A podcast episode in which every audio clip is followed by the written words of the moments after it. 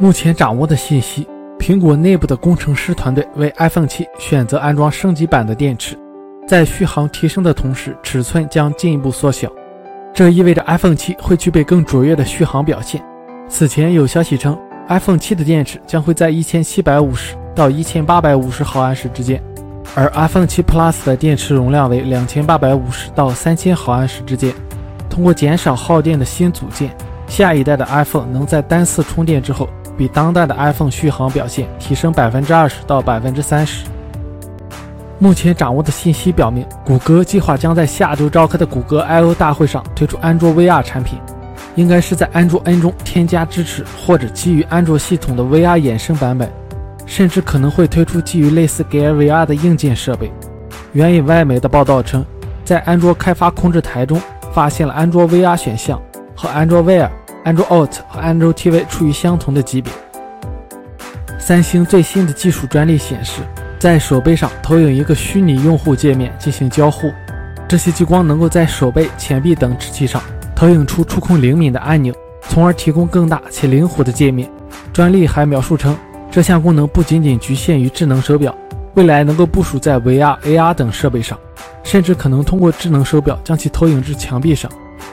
根据 Sam Mobile 报道，三星将在2017年推出五款新旗舰产品，除了 Galaxy S8 系列和 Note 7系列之外，三星还将会推出可折叠的 Galaxy X 智能手机。备受期待的 Galaxy X 具有可折叠显示屏、4K 的分辨率，目前研发代号 Project Willy。三星还申请了同名专利。此前消息显示，三星正在测试两款折叠式智能手机，一款采用了骁龙六二零处理器，另一款采用骁龙八二零处理器，均有三 GB 内存和 micro SD 卡卡槽。难道以后三星要吊打水果了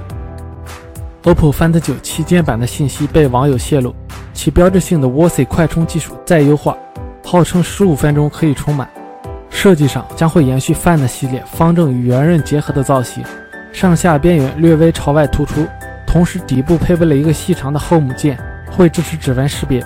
配置方面会采用5.5寸 4K AMOLED 显示屏，前置400万像素摄像头和1600万像素主摄像头，8GB RAM 和 128GB 存储，5000毫安时的电池，